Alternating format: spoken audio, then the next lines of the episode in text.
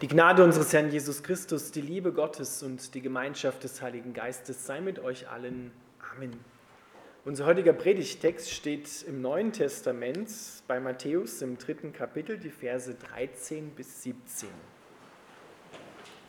könnt diese Verse hier hinten mitlesen. Um diese Zeit kam Jesus aus Galiläa an den Jordan, um sich von Johannes taufen zu lassen. Doch Johannes weigerte sich. Eigentlich müsste ich mich von dir taufen lassen, sagte er. Warum kommst du zu mir? Jesus erwiderte, es muss sein. Wir müssen alles so halten, wie es von Gott aus sein soll. Da taufte ihn Johannes. Als Jesus gerade aus dem Wasser stieg, öffnete sich der Himmel und er sah den Geist Gottes wie eine Taube herabschweben und sich auf ihm niederlassen.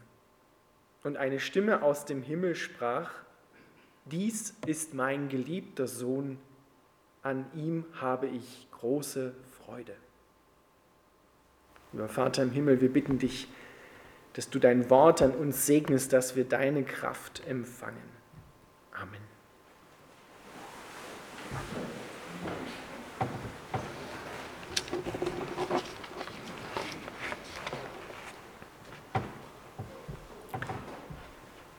Ihr Lieben, ich bin ganz begeistert von diesem Text, von diesen paar Worten, denn sie haben eine unglaubliche Tiefe. Wir dürfen hier einen Blick in das Vaterherz Gottes tun und hier passiert vieles, was wir hier lesen, zum allerersten Mal in der Menschheitsgeschichte und zum allerersten Mal auch in der Geschichte der Bibel. Es ist einer der größten Augenblicke der Menschheitsgeschichte überhaupt, an dem wir hier teilhaben dürfen. Im wahrsten Sinne des Wortes teilhaben dürfen.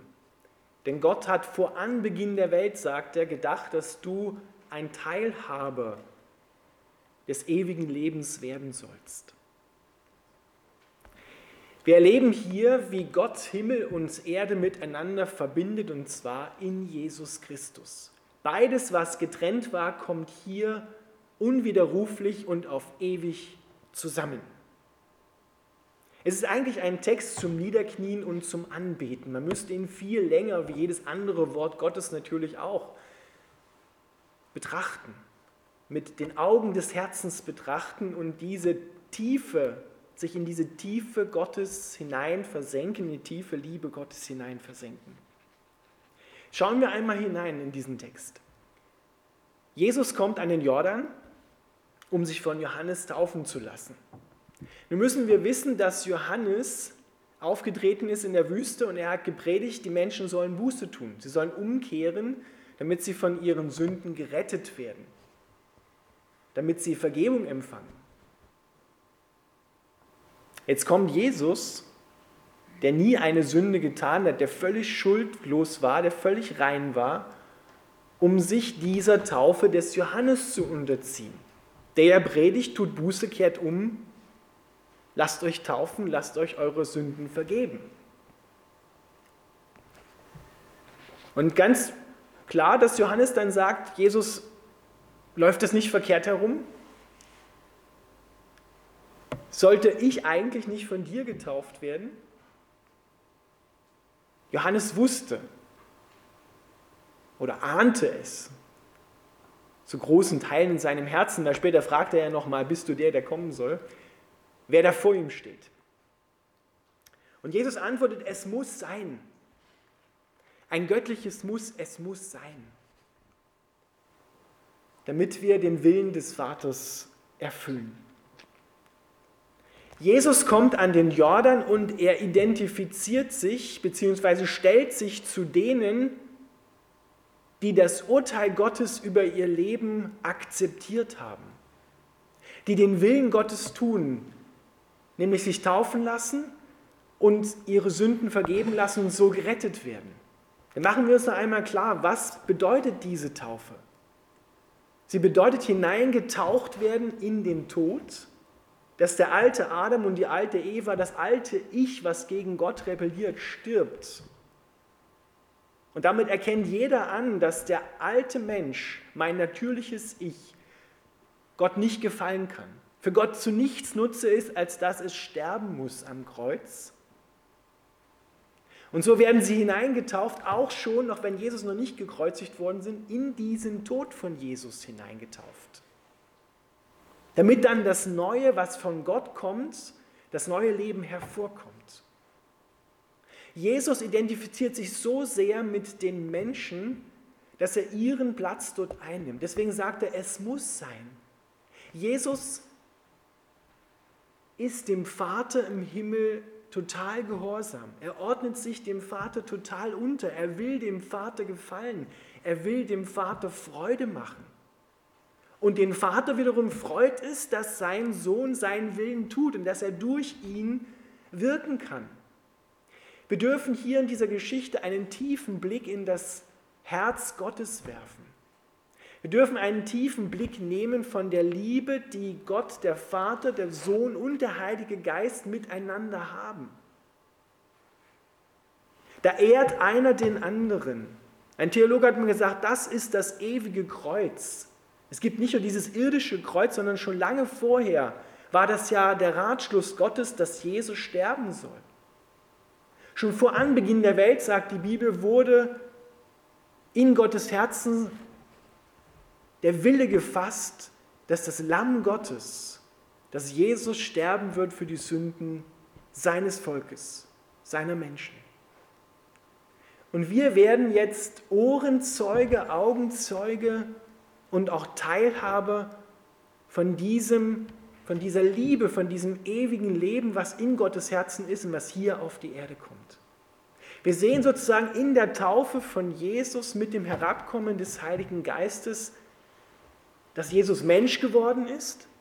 Und wir sehen auch schon eine gewisse Vorwegnahme des Kreuzes.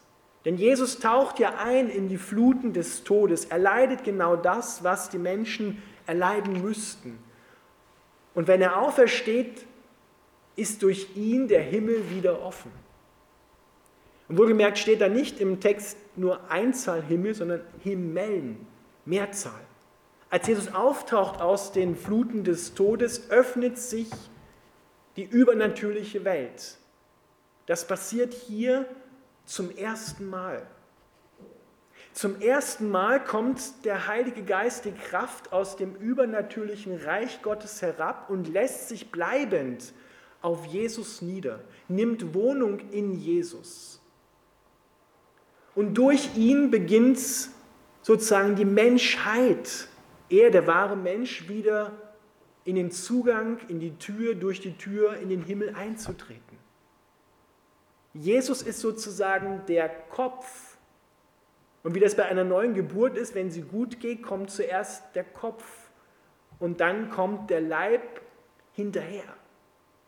Und genauso müssen wir uns das hier vorstellen. Jesus ist durch diese, die Menschwerdung, durch die Erfüllung mit dem Heiligen Geist ist er der Anfänger einer neuen Schöpfung geworden, wo noch viele folgen sollen. Als er auftaucht, öffnet sich der Himmel. Und wenn du die Bibel durchblätterst und schaust, wo überall der Himmel offen steht, dann ist immer der Grund, warum der Himmel offen steht, Jesus. Immer aufgrund von Jesus öffnet sich der Himmel und wir dürfen in das Vaterherz Gottes hineinblicken. Durch Jesus. Jesus stellt sich also hinein in den Tod, den die Menschen erleiden mussten, aufgrund ihrer Schuld. Und er akzeptiert oder bestätigt somit das Urteil Gottes. Es ist richtig, dass der natürliche Mensch sterben muss. Und es ist richtig, dass er neu geboren werden muss, damit er in das Reich Gottes in Gott hineinkommen kann, damit er ewiges Leben hat und in einer ewigen Liebesbeziehung mit Gott zusammenleben kann. Wir werden in der Taufe, wir, die wir Nachfolger von Jesus sein dürfen, werden hineingewoben in sein Leben. Er zieht uns sozusagen aus dem Tod mit sich, als er aufsteigt, aus dem Wasser mit hinauf. Und dann öffnet sich der Himmel, der Heilige Geist kommt herab, die Kraft Gottes bleibt auf Jesus. Und auch das hat eine tiefe Symbolik. Er sieht den Geist Gottes herabschweben wie eine Taube. Nicht als eine Taube, sondern wie eine Taube. Und wenn ihr euch erinnert, wo die Taube schon einmal vorkommt, bei Noah im Alten Testament. Dort wird sie ausgeschickt, um zu schauen, ob die Flut weg ist. Und sie kommt dann wieder mit einem Olivenzweig im Schnabel und ist sozusagen der Überbringer eines neuen Anfangs. Und die Taube ist zugleich ein reines Tier und sie ist ein Opfertier. Jesus ist das reine, perfekte Opfer Gottes für die Sünden der Menschen. Auch das wird damit auf ihn gelegt. Und dann kommt diese Stimme Gottes aus dem Himmel, die sagt, das ist mein Geliebter, steht da wortwörtlich. Mein geliebter Sohn, das hören wir hier zum ersten Mal, dass Gott das über den Menschen Jesus sagt, das ist mein geliebter Sohn, an dem ich große Freude habe. Jetzt müssen wir das genauer definieren. Warum hat der Vater Freude an seinem Sohn? Warum macht der Sohn dem Vater Freude? Nicht nur, weil er einfach da ist und er so schön aussieht, als er frisch gebadet aus dem Jordan herauskommt, sondern der Vater hat aus folgendem Grund Freude an ihm. Und da kommen wir zu den beiden Texten, Jesaja 42, Jesaja 53. Er hat Freude an Jesus, weil er genau das erfüllt, was in Jesaja 42 und Jesaja 53 gesagt wird. Er ist der Gottesknecht, der alle Schuld, alle Sünde, alles Böse auf sich nimmt und ans Kreuz geht und stirbt, damit wir ewiges Leben haben können. Er erfüllt diesen Ratschluss Gottes, der in Jesaja 42 und 53 steht. Auf ihm lag die Strafe. Er hat unsere Krankheiten getragen, er hat unsere Schmerzen erlitten, damit wir Heilung haben. Und deswegen freut sich das Herz Gottes, dass der Vater durch den Sohn das tun darf in dieser Welt. Dass der Vater durch den Sohn so wirken kann, dass er uns zurückholt in die Liebesgemeinschaft, die er ursprünglich mit Adam und Eva eigentlich geplant hatte.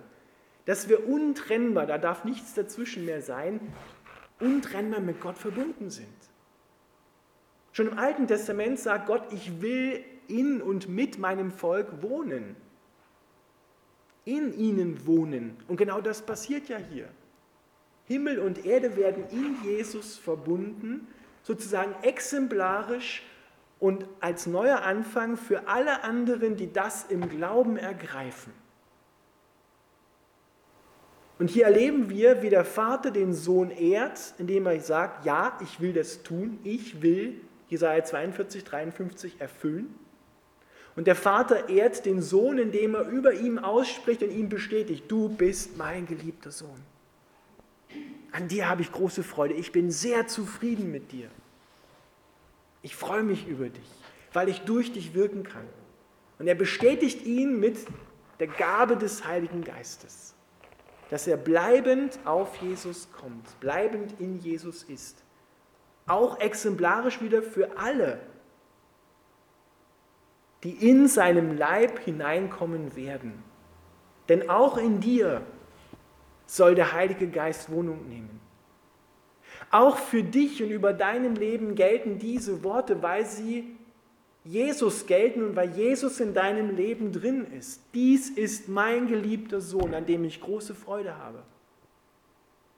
Wenn du Ja gesagt hast zu Jesus, wenn du wiedergeboren bist, wenn du den Heiligen Geist empfangen hast, dann gelten auch dir diese Worte. Dies ist mein geliebter Sohn.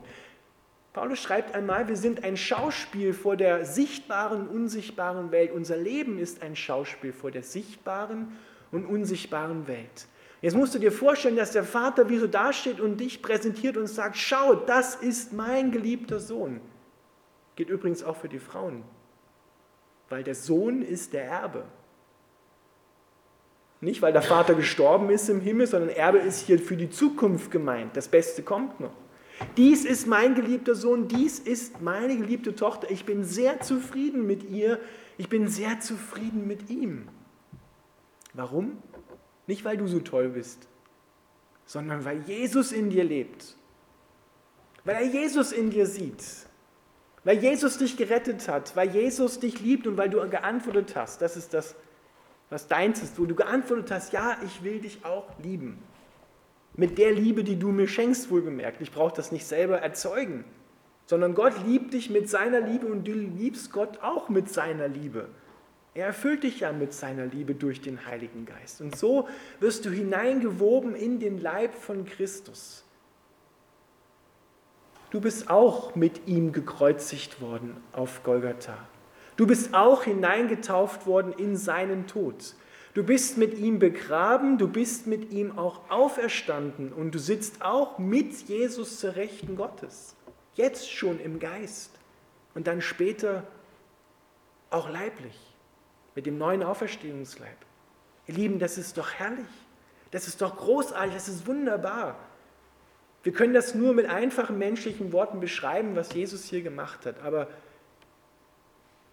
es muss unser Gebet sein, auch ein göttliches Muss, dass wir tiefer in diese Beziehung hineinkommen, dass wir tiefer in diese Liebe noch hineingewoben werden. Deswegen kann Paulus sagen, oh welch eine Tiefe des Reichtums, der Gnade Gottes, die wir in Jesus Christus sehen, dass er uns ewiges Leben gibt, das auf sich nimmt, was uns alles gekostet hat. Aber es heißt auch Ja zu sagen zum Tod am Kreuz. Es heißt Ja zu sagen auch, dass mein natürlicher Mensch gestorben ist und ich mich dafür gestorben auch halte. Und dass ich den neuen Menschen anziehe, dass ich neu geboren bin, mich dazu stellen. Daran hat der Vater große Freude, wenn du das tust in deinem Alltag und sagst, ja, ich bin gestorben mit Christus, ich lebe nicht mehr, sondern Christus lebt in mir. Und was ich jetzt lebe, lebe ich für ihn, weil er mich geliebt hat und weil ich ihn liebe.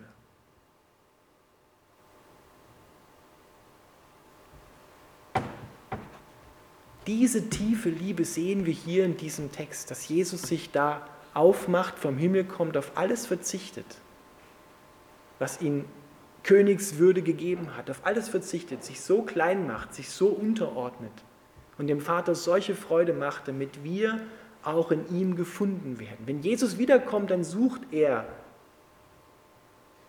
diejenigen, die in ihm sind und in denen er ist. Er sucht die, die glauben. Einmal heißt es in der Bibel, wird der Sohn Gottes, wenn er kommen wird, Glaube finden? Wird er Glaube finden in deinem Herzen? Wird er sich selbst finden in dir? Wird der Vater seinen Sohn in dir sehen, in dir finden? Und ich will das noch einmal aussprechen am Ende der Predigt über deinem Leben, wo du das vielleicht noch nicht glauben kannst, die Herzensanteile oder überhaupt, wo du anderes auch gehört hast, dass Gott über dir ausgesprochen hat, ein großes, deutliches Ja zu dir. Dies ist mein geliebter Sohn, du bist mein geliebter Sohn, mit dem ich sehr zufrieden bin. Zufrieden, es reicht. Jesus reicht aus. Du musst dich nicht mehr beweisen. Du musst es auch niemandem anders mehr zeigen, dass du wer bist, sondern Jesus reicht aus, weil er in dir ist. Jesus reicht aus für alles für die größten Fehler, für die größten Missverständnisse, für die größten, schwierigsten Krankheiten, für alles hat er am Kreuz bezahlt. Und durch seine Wunden, durch seine Hingabe, durch seine Striemen, als er ausgepeitscht wurde, bist du geheilt.